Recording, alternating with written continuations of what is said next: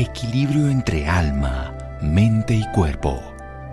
Bienvenidos a Sanamente, la cita con el bienestar. Dirige Santiago Rojas. Es imposible desperdiciar una hora de la vida si estás encima de la silla de montar. Winston Churchill.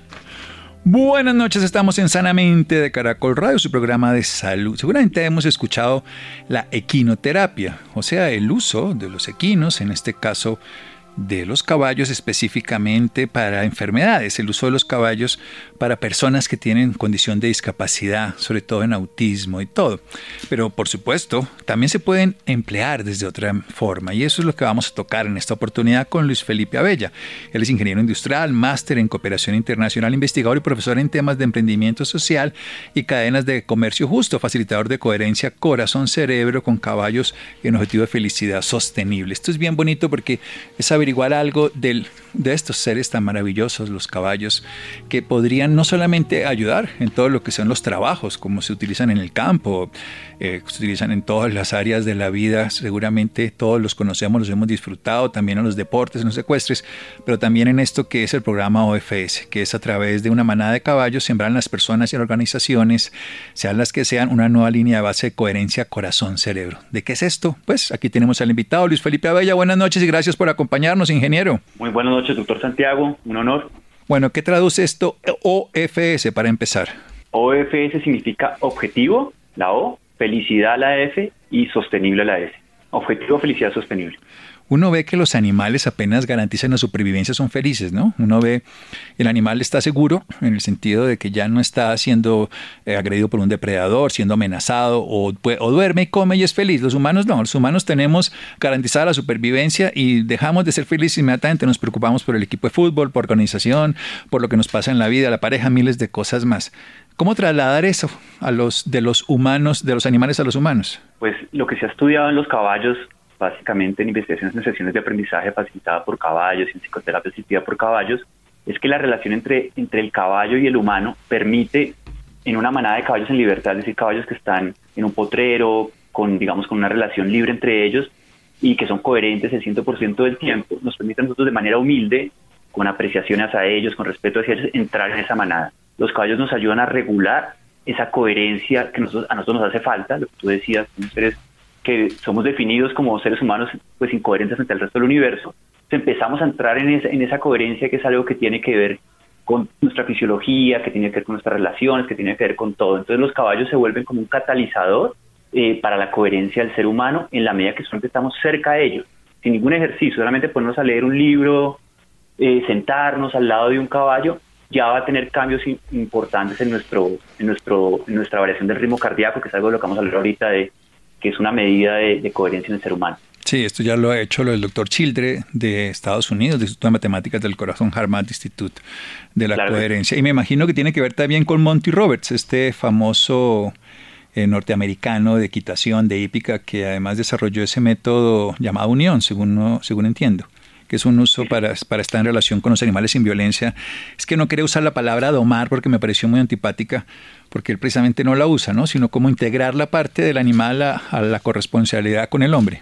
De acuerdo, de acuerdo. Lo, que, lo que ha hecho el HeartMath Institute, como dices tú con el doctor Childry y todo el equipo, es trabajar entre sus múltiples investigaciones. Algunas investigaciones las, han hecho justamente en estas, eh, estas terapias con caballo. Lo que han hecho es medir la frecuencia cardíaca y específicamente la variación del ritmo cardíaco en el caballo y en el humano, y se han dado cuenta cómo el uno frente al otro en un estado de humildad, de apreciación, logran una sincronización y una vez sincronizada la coherencia, aumenta la coherencia de ambos, casi que se sincronizan.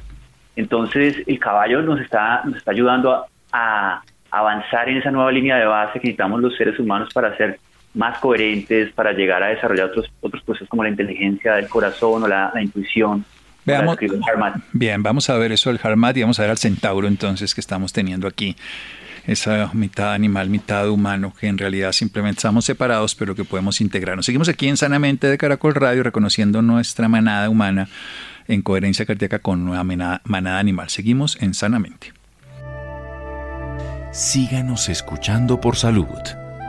Ya regresamos a Sanamente. Bienestar en Caracol Radio. Seguimos en Sanamente.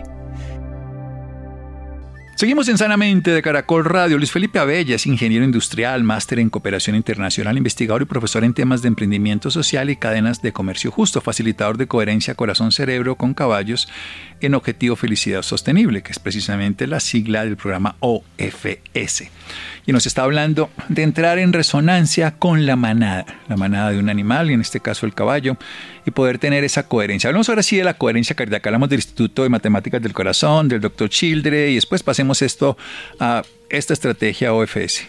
Sí, señor. Bueno, digamos que me gustaría, me gustaría contarle, doctor Santiago, cómo, cómo se dan ciertas coincidencias en nuestra vida que nos llevan a eso. Yo, yo personalmente tenía la, la suerte de estar cerca de un grupo de caballos en Cota, aquí cerca de Bogotá, y empecé a estar con ellos por algo que intuitivamente me llevaba a ellos. De niño he sido enamorado de los caballos, tuve la suerte de tener alguna experiencia muy profunda con ellos y la naturaleza en los llanos orientales y después de pasar por muchas etapas de mi vida, profesor, empresario, algo y un, par de crisis por ahí me llevaron a los caballos de fondo. Y empecé a tratar de entender qué era lo que yo sentía con ellos y me fui encontrando a una persona que me llevó a otra hasta llegar al, al Institute y entender toda su propuesta de coherencia cardíaca leer los libros, hacer los cursos, etcétera, etcétera. Y lo que encontré fue, pues existe esta, esta, esta posibilidad que tenemos los seres humanos de ir a un estado de coherencia donde básicamente fisiológicamente somos más eficaces, más regulados emocionalmente, más estables. Y encontré que eso justamente lo que me pasaba a mí con los caballos. Al empezar a investigar qué había hecho el Harman Institute con caballos, me encontré un par de investigaciones donde efectivamente se demuestra que el caballo en su porte, en su grandeza, en, lo que es el caballo, un animal de 55 millones de años de evolución, comparado con nuestros 300 mil años, han desarrollado una hiperintuición de la persona que está ahí. El caballo nos lee, nos lee no solamente físicamente, sino lee cosas que, que traspasan nuestra lógica pues como humanos alcanza a vibrar con nos siente, ¿no? Sería, siente. sería la palabra y nos siente como una madre siente a un hijo de una mejor manera, ¿no? Que eso es antes de interpretarlo, que yo creo que la madre lo siente muy pequeñito, lo siente en su vientre y luego empieza a interpretar lo que quiere que sea y ahí se confunde.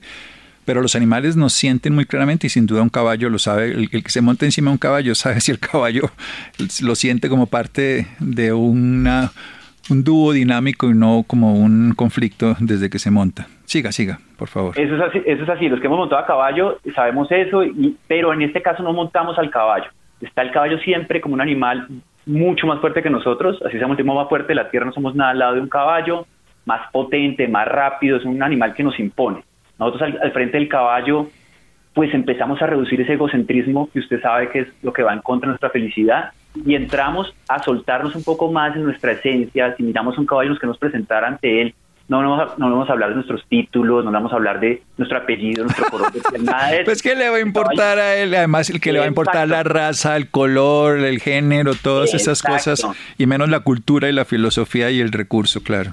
Exacto, entonces cuando nosotros nos simplificamos ante un caballo, el caballo nos acoge. Si no nos simplificamos, se da la vuelta y se va, nos da la espalda, nos da la cola y se va.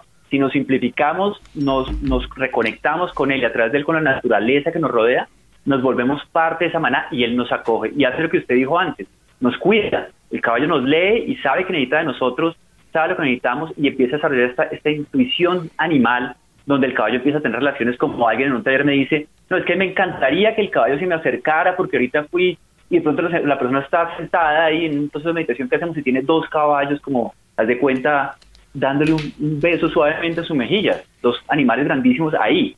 Esa persona que había dicho que me gustaría o la otra persona que, que me rechaza, ve como el caballo se le recuesta en el momento que lo abrazamos, el caballo casi que se apoya en él y le da como esa, esa fuerza y nosotros tenemos alrededor nuestro, eh, además de, toda esta coherencia que logramos, tenemos algo que, se define como el campo electromagnético del corazón, algo así como dos, tres metros alrededor nuestro. El corazón del caballo es mucho más grande que el nuestro, él tiene un, digamos, un 360 como de 5 metros de, de campo magnético, electromagnético, entonces el caballo de alguna forma empieza a regular. Si estamos entre una manada de seis, ocho caballos. digamos, veámoslo en este lenguaje ya por distancia. El nuestro tiene menos distancia, el de ellos tiene más, él nos acoge en esos cinco metros, si estamos localizados allí. Exacto, y empezamos, y somos un grupo, digamos, de 10 personas, estamos con una manada de ocho caballos, este, este tema empieza a ser cada vez un poquito más, más profundo, más profundo, y así vamos avanzando nosotros en ejercicios con los caballos, desde mirar al caballo hasta abrazarlo, hasta ya hacer ejercicios más complejos con el caballo, donde al final lo que vemos es que el estado de coherencia nuestro eh, eventualmente se vuelve tan interesante para los caballos, es un, tema mutuo, que los caballos son capaces de ingresar al círculo de los humanos. O sea, estar ahí, lo que al principio eran caballos alejados, que poco a poco se van integrando, se integran, y lo que estamos haciendo es generar una experiencia suficientemente profunda para anclar algo nuevo en las personas que nos permita después recuperarlo eh, años después de esa experiencia con los caballos. Eso es un poquito lo que tratamos de hacer en, en una gran síntesis en esa, en esa experiencia con los caballos. Eh, este, este nivel de coherencia, lo que propone Harmat, es que este nivel de coherencia en la medida que se eleva, y que se eleva me refiero a que se puede inclusive medir, porque ellos ahorita sacaron una nueva aplicación que se llama la aplicación del Global Coherence, que hace parte de una iniciativa de coherencia global. Esta, esta, esta aplicación permite leer a través de la variación de la frecuencia del ritmo cardíaco, permite leer nuestro nivel de coherencia. Y lo que uno, lo que uno ve o, siente y, digamos, lo verifico en experiencia personal es que después de uno pasar ciertos niveles de coherencia, empieza a llegarle eso a uno que no viene de, conectar variables razonables, sino desde adentro, del contexto interno, del, contexto externo, que es esto que el Harmat llama intuición o inteligencia del corazón. Entonces, estos caballos nos dan la coherencia y una vez con esta coherencia podemos profundizar esos niveles, recuperar esa sensación después de estar con los caballos y poder acceder a esta inteligencia del corazón, que es ese estado de armonía, ese estado de, equilibrio entre los diferentes sistemas del cuerpo, de los cuales se, empieza a notar científicamente que el corazón es el director de la orquesta, no el cerebro.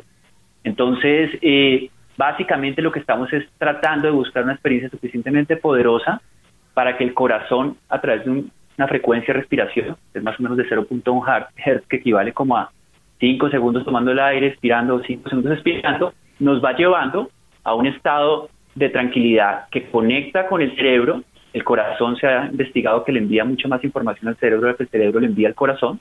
9 a 1, de hecho, es lo que plantea el Harmat. Y empezamos a, a recibir emocionalmente de estos buenos recuerdos del caballo un estado positivo que, que permite mantener nuestra mente y empezar a sincronizar todo nuestro cuerpo en un estado de coherencia o coherencia cardíaca, que lo llama este instituto. Entonces, finalmente, el caballo lo que hace es que si bien Harman tiene técnicas para hacerlo sin caballos, pues en cualquier parte, en cualquier momento, para eficacia de coherencia, con los caballos lo que hacemos es catalizarlo y potenciar esa, ese momento, esa experiencia, ese momento, esa experiencia que puede llegar a, a, a rehacer nuestra línea de base. Y usted está viendo que está en nuestra membrana del cerebro y que esa línea de base hay que, hay que darle, hay que darle un giro para que, para que digamos pasemos a otro estado de coherencia y salgamos de estos estados destructivos en los que normalmente pasamos en, este mundo en el que estamos.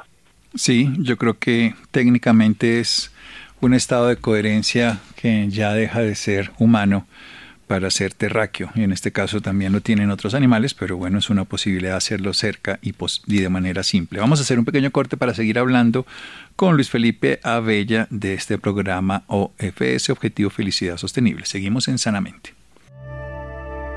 síganos escuchando por salud. Ya regresamos a Sanamente. Bienestar en Caracol Radio. Seguimos en Sanamente. Seguimos en Sanamente de Caracol Radio. Estamos con Luis Felipe Abella, ingeniero industrial, máster en cooperación y además es facilitador de coherencia corazón-cerebro con caballos en OFS, Objetivo Felicidad Sostenible. Un caballo tiene 55 millones de años de evolución, entonces han sido, por decirlo así, más estables y han podido desarrollar esa capacidad sensorial y esa capacidad de sentir, de darse cuenta pero también y nos pueden utilizar desde el punto de vista favorable en este caso para armonizarnos. La coherencia cardíaca es un descubrimiento que genera un instituto, el Instituto de Matemáticas del Corazón del Dr. Children en Estados Unidos que ya ha documentado cientos y cientos de investigaciones al respecto de cómo el corazón termina siendo un regente que el corazón es de alguna forma un gran detector que nos está midiendo todo lo que nos mueve y nos conmueve en la vida, que además por eso nos podemos medir, ustedes saben, el electrocardiograma en las piernas, el cerebro no llegaría hasta allá. El campo que genera el corazón es muy grande en el humano, pero en el caballo es mayor, es de 5 metros, nos está hablando Luis Felipe Abella, y nos está diciendo que estar en coherencia con el campo del animal, que no se monta, que lo que se hace básicamente es estar ahí en este lugar, dejar el egocentrismo y básicamente simplificarnos. Y entonces el animal nos puede acoger y nos puede generar ese estado de coherencia cardíaca. En ese estado de coherencia cardíaca somos parte de una manada, una manada que además hay que decirlo también, cuando estamos en coherencia cardíaca, pues tenemos muchos beneficios para la salud y el bienestar. Cuéntenos precisamente los que ha encontrado Luis Felipe Abella. A nivel personal, yo tuve la oportunidad, como tienen creo que el 7% de los humanos, de tener una, crisis profunda después de ser un empresario con, digamos, con mucho éxito tuve un proceso de crecimiento acelerado y ahí tuve una crisis. Y, en esta crisis decidí, decidí buscar adentro, en, en, en, mí mismo, esa gestión de esa felicidad. Yo era profesor en la Universidad de Los Andes de teorías de gestión de stakeholders, responsabilidad social, inclusión, etcétera. Y dije, pero estas teorías son interesantes, pero son teorías externas. ¿Qué pasa adentro? ¿Qué nos están enseñando adentro de cómo gestionar eventualmente nuestro propósito, nuestras relaciones, emociones, involucramiento, salud, aceptación, conciencia, etcétera, etcétera. Y, y cómo puedo gestionar eso cómo puedo conocerlo. Y ahí tuve múltiples caminos de aproximación, desde los caminos científicos de la psicología positiva, desde los, caminos más desde la neurociencia, pude ver cómo se está investigando la meditación y cómo los grandes científicos de la meditación son gente que termina yéndose a aprenderle a maestros meditadores, ¿sí? Entonces, eh, pues hay muchos ejemplos para, para no nombrar, pero hay muchos. Y, pasé por muchos, pasé desde, estos caminos de, senderos en la, en la India, gurús, etcétera, etcétera. Finalmente, mi conclusión al día de hoy es que nosotros, más que nadie, somos nuestro propio maestro y, esta, y esa maestría está en nuestra capacidad de, autogestionar, de ser, de ser coherentes. Cuando, cuando yo encuentro en los caballos que puedo llegar en cierto estado y salgo de otra manera, y esa otra manera es tranquilo, es conectado, es regulado y es recibiendo esa, ese conocimiento intuitivo que le da a uno la seguridad de lo que, de lo que es. Se, está reconectando con algo que no necesita confirmarlo, ni buscarle un pie de página, ni buscarle un, maestro o, una religión o, un gurú que se lo valide, sino que uno sabe que está en lo que es. Ese, ese sentimiento de, de, armonía es, es principalmente lo que, lo que yo me llevo los caballos y lo que creo que es el, el reto definitivo hoy de cualquier organización, de cualquier presidente, líder, co-creador, llámese la organización La Familia, llámese la empresa, llámese las Naciones Unidas o el planeta entero, que en este momento estamos sufriendo pues una crisis de incoherencia a social, ambiental, económica, espiritual, etcétera, etcétera. Y, y veo que, que retomar los caballos, que son un animal un maestro que pues no es un terapeuta humano, con lo cual no tiene estos condicionamientos y estos problemas que tenemos los humanos, que, que siempre vamos a tener un grado de condicionamiento y de incoherencia alto, eh, pues se encuentra uno en, en, un caballo la posibilidad de tener ese, es, esa, esa guía, ¿sí? que siempre va a estar dispuesta y en un nivel que no es una mascota, por ejemplo, el caballo no es un gatito ni es un perrito, como es un animal grande que nunca va a ser nuestra mascota, va a ser, va a ser siempre consciente de lo que es y lo que está es acogiéndonos. Entonces, realmente estos maestros, que realmente son estas, yo trabajo con una manada de yeguas, todas son yeguas. Le iba a preguntar eso. Nos reciben. Sí, si es diferente, si es diferente un caballo, si es diferente si está, eh, digamos, entero o no, es diferente si es una yegua. ¿Ha notado eso? Sí, claro, no. Lo que pasa es que las yeguas eh, están en su manada, hay unas dominantes, hay unas dominadas, hay unas que están como en el medio, y es una manada muy estable. Cuando pasa, cuando, ¿qué pasa con los caballos? Hay potricos, en la, en la manada ahorita hay, por ejemplo, un potro de unas tres semanas, eh, hay como cuatro potros, pero hay uno que es macho.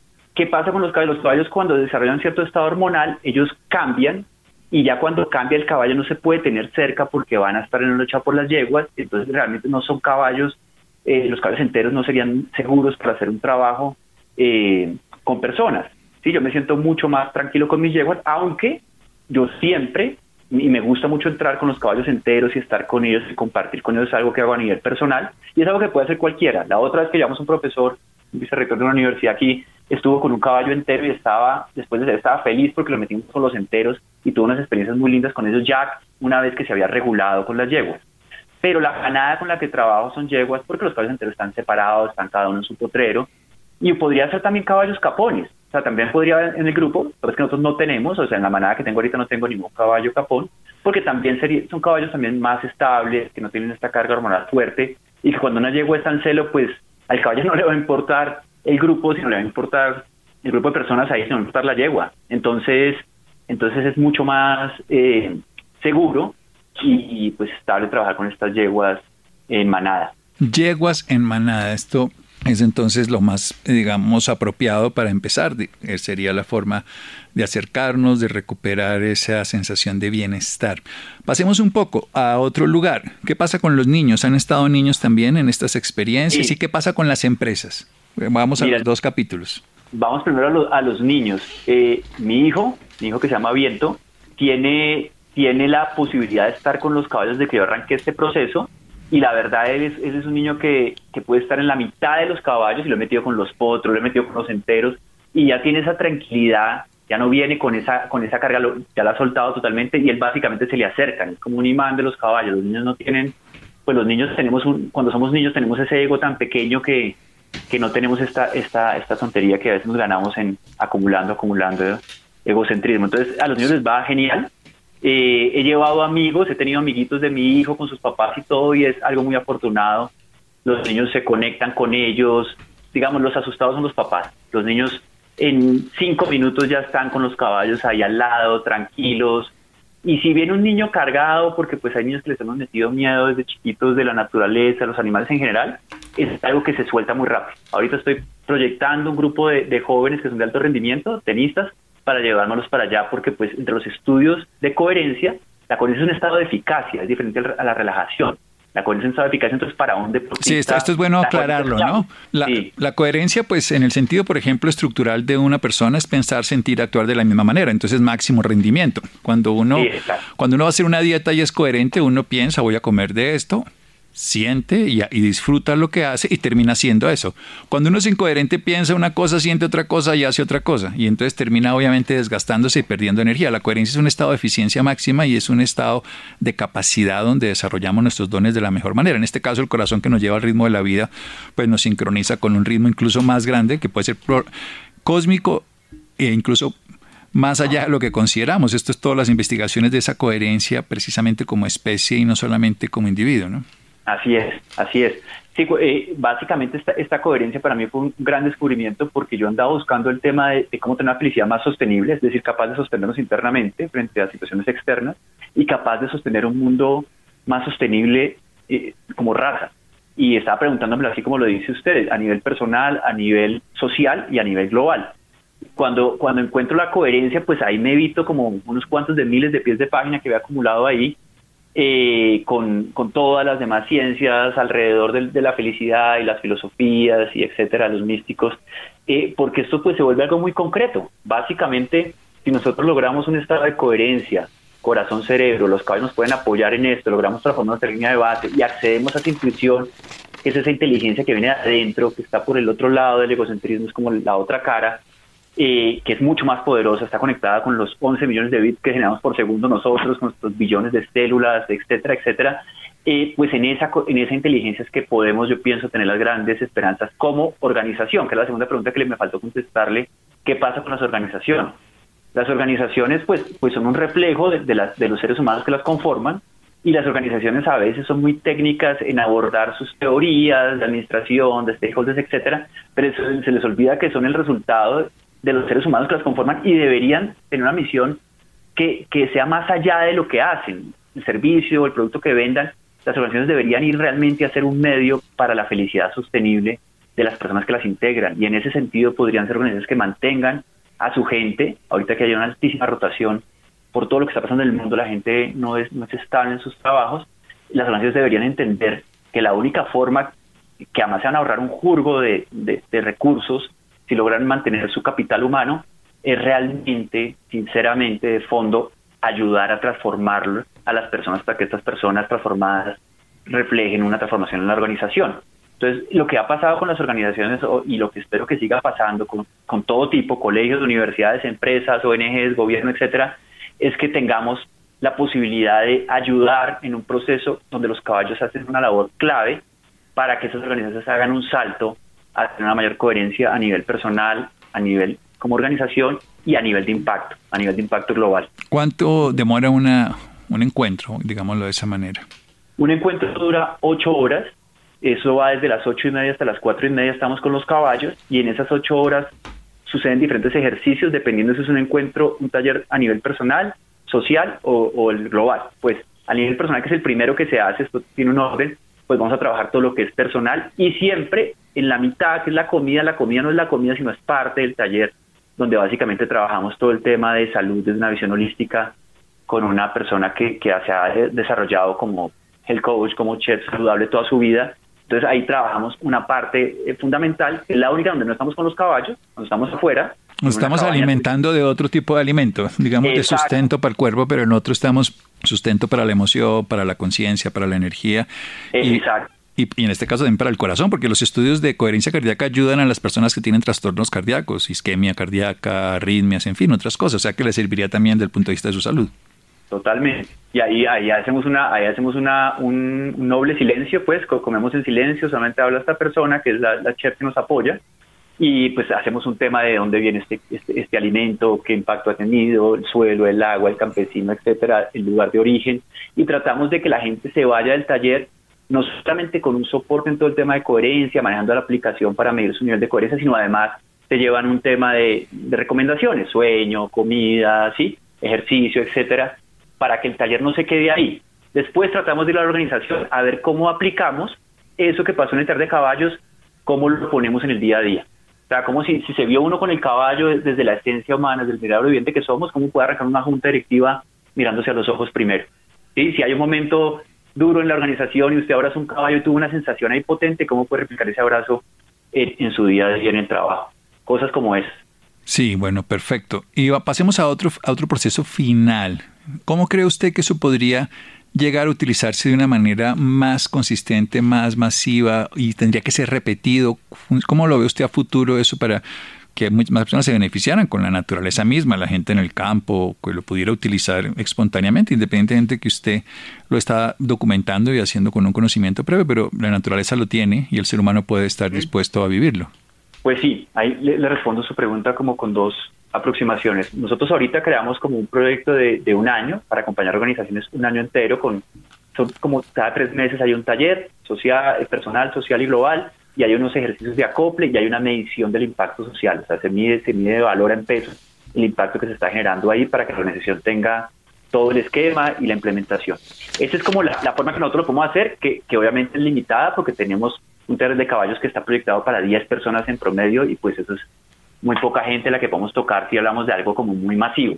Ya por el otro lado que usted dice, que usted lo dice como masivo, pues ya la recomendación que yo le daría de forma personal a cualquier persona es que es que si, hay un, caballo cerca, que es este animal tan, tan especial y tan maravilloso, eh, vaya y, y acérquese le, eh, con mucho cuidado, con mucho cariño, con, con mucha contemplación. No trate de montárselo encima si es que quiere montar, tómese un buen tiempo para, para que él lo conozca, para que usted se deje oler, para que lo reconozca, para usted aproximársele de una forma respetuosa. Y gane ese, ese, campo electromagnético del caballo que lo va a jalar a usted y gane esa apreciación del caballo que lo va a aceptar. Y eso cualquier persona tenga un caballo cerca. Y si usted no tiene caballos y va en la carretera y, y hay caballos ahí en un potrero cerca, pues párese con su familia y póngase el bordecito del potrero y, y quédese un rato ahí y va a sentir algo. Sí, o sea, eh, verifíquelo. Eso es un poquito lo que yo le recomendaría para hacerlo masivo. Ya yo pensar en como que voy a capacitar un curvo de gente para... Sabe que yo hace, hace un tiempo, por mi experiencia empresarial, que fue otro tema donde traté de crecer muy rápido y mucho, hoy valoro muchísimo lo pequeño y creo que lo, que lo pequeño es hermoso de verdad, como dice el escritor Schumacher. Y, es que además para que algo crezca tiene que ser estable y a veces las cosas grandes no son estables y terminan cayéndose y las catástrofes son mayores. Maravilloso, Luis Felipe. Qué bonita posibilidad de un ser humano de reconocer la grandeza de un caballo, la coherencia de su corazón, el beneficio en la salud personal, empresarial, familiar y claro, cada ser humano podrá beneficiarse. ¿Dónde lo pueden ubicar a usted? ¿Algún teléfono, alguna página, redes sociales, en fin? Pues lo más fácil es objetivo felicidad sostenible. Si la gente se encuentra, se acuerda de la palabra objetivo felicidad sostenible eh, y le suena interesante, eh, ya con ponerla en Google, pues es .com nuestra página, www.objetivofelicidadsostenible.com. Pero en Objetivo Felicidad Sostenible, si lo miran por Google, ahí van a llegar a, a, nosotros. Y bueno, si buscan por Luis Felipe Abella, también, también van a llegar a nosotros. Objetivo Felicidad Sostenible.com. Por eso, te dejo mi teléfono, ¿Sí? no, no tengo ningún problema, 316 316 0187. Bueno, llámenlo a partir de mañana para que lo dejen dormir ahorita. 316-316-0187, Luis Felipe Abella, objetivofelicidad-sostenible.com o simplemente Objetivo Felicidad Sostenible. Abella. Abella, sí, o Luis Felipe Abella. Pero Objetivo Felicidad Sostenible, donde ustedes pueden tener esa oportunidad de conocer esa relación hombre con, o en este caso, animal, pero lo que sería en realidad es corazón con corazón, conciencia con coherencia. Luis Felipe, muchas gracias. A usted, doctor Santiago, un, honor eh, hablar con usted y, ojalá se repita un día. Bueno, seguro que sí, conocer el programa. 316, gracias, 316-316-0187, se repite el 316, no es que esté haciendo énfasis, sino 316-316-0187, objetivofelicidad-sostenible.com, encuentran la información. Seguimos en Sanamente de Caracol Radio. Gracias, Luis Felipe. Síganos escuchando por salud. Ya regresamos a Sanamente. Bienestar en Caracol Radio. Seguimos en Sanamente. Seguimos en Sanamente de Caracol Radio. Los interesados en el tema anterior 316-316-0187, un teléfono celular, y si no, buscar en las redes sociales o buscar en internet Objetivo Felicidad Sostenible y la página es www.objetivofelicidadsostenible.com.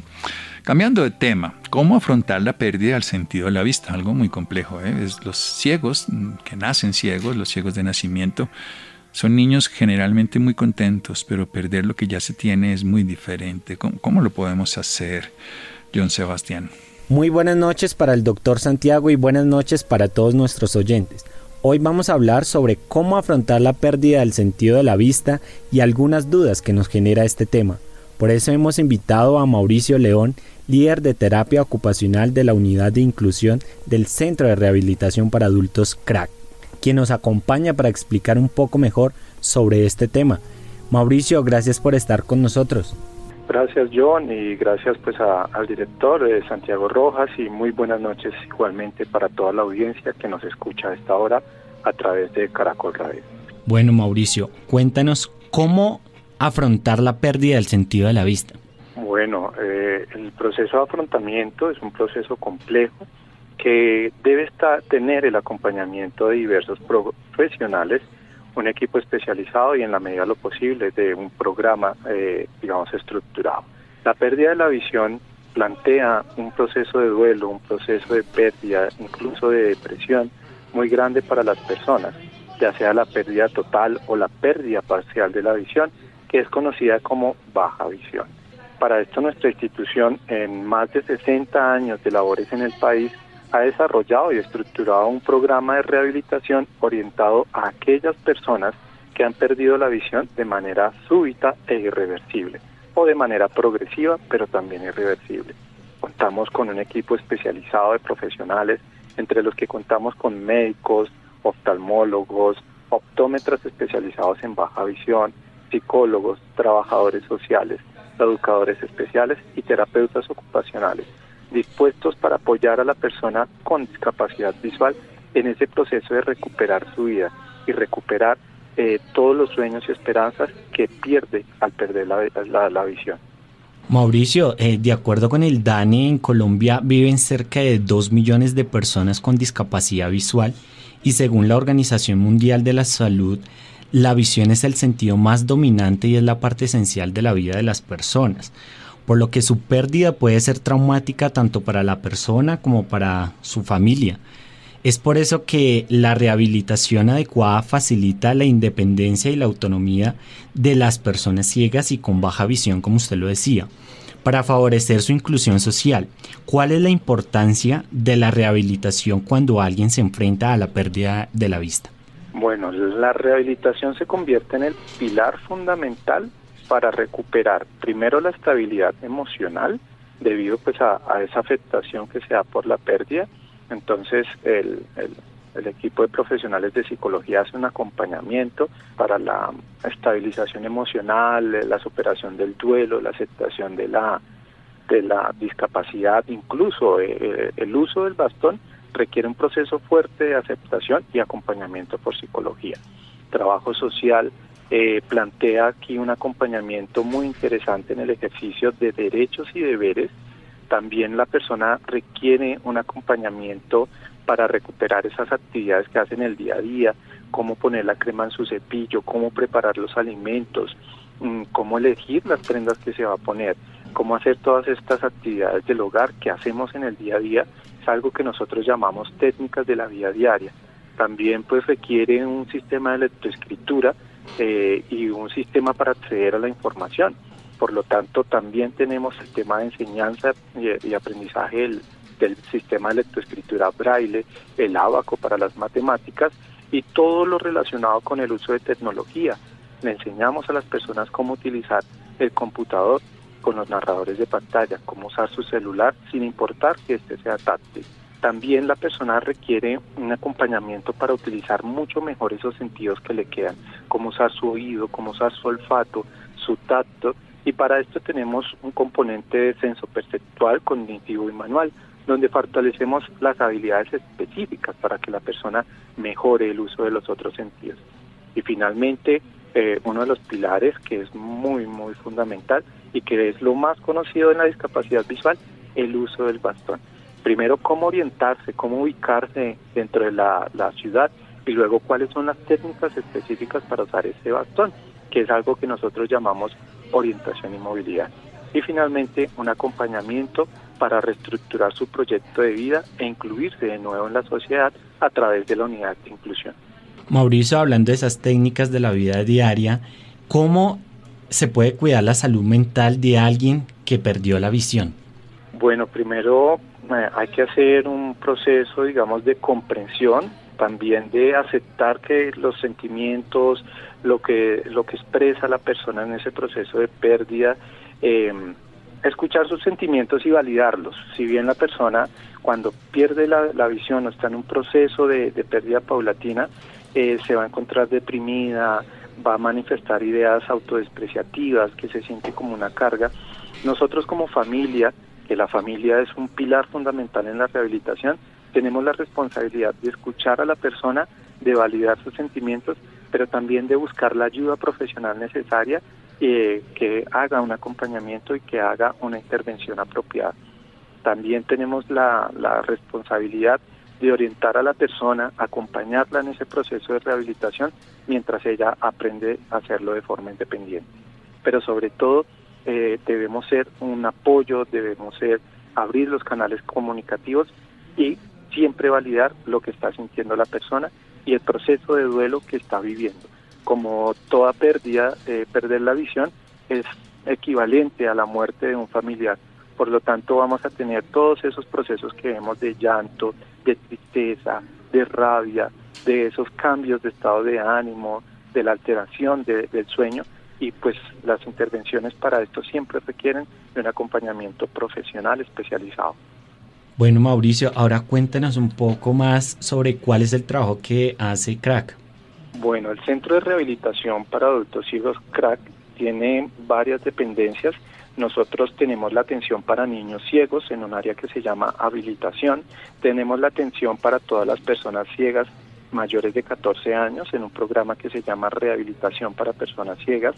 Tenemos también programa de rehabilitación para todo el ciclo vital de personas con baja visión niños, niñas, jóvenes, adolescentes y adultos o, eh, personas mayores.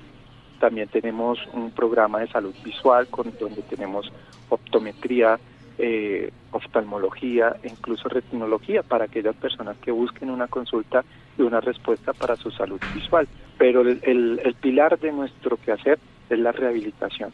Y es decir, todas estas actividades que mencionaba que le van a permitir a la persona que ha perdido su visión recuperar la independencia, recuperar la autonomía, recuperar esa identidad ocupacional que pierde con su visión.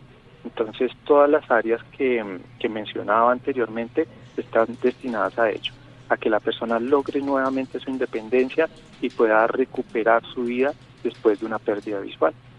Mauricio, ahora cuéntanos cuáles son esas recomendaciones para cuidar nuestra vista.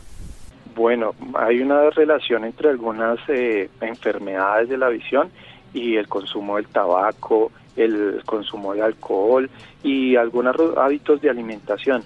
Entonces la primera recomendación es evitar el tabaco, evitar el consumo excesivo de alcohol y tener unos hábitos saludables de, alimentación. Tener controles de optometría por lo menos una vez al año e igualmente controles periódicos de oftalmología para revisar si esa salud está eh, visual está bien. Eh, recuerden que el optómetra nos va a prescribir gafitas y que el oftalmólogo va a revisar toda la estructura del ojo para saber si de pronto se presenta alguna eh, enfermedad que no hemos detectado. Entonces siempre es recomendable acudir a los controles médicos y mantener unos hábitos de vida saludables. Bueno, Mauricio, por último, ¿dónde los podemos buscar? ¿Redes sociales? ¿Algún número? Para que nuestros oyentes se pongan en contacto con ustedes. Bueno, para aquellos que estén interesados en los servicios de rehabilitación visual y de salud visual, nos pueden buscar a través de internet como cracolombia.org. C-R-A-C Colombia, cracolombia.org o se pueden comunicar con nosotros al 720-9046, donde estaremos dispuestos para atenderles. Mauricio, muchísimas gracias por acompañarnos en Sanamente. Bueno, muchísimas gracias también a ustedes, a nuestro director Santiago Rojas, a ti, John, y a toda la audiencia que se ha conectado esta noche para sintonizarse con la salud visual. Gracias, John. Muchas gracias a Mario Acosta y muchas gracias a Ricardo Bedoya. Quédense con una voz en el camino con Ley Martin. Caracol piensa en ti. Buenas noches.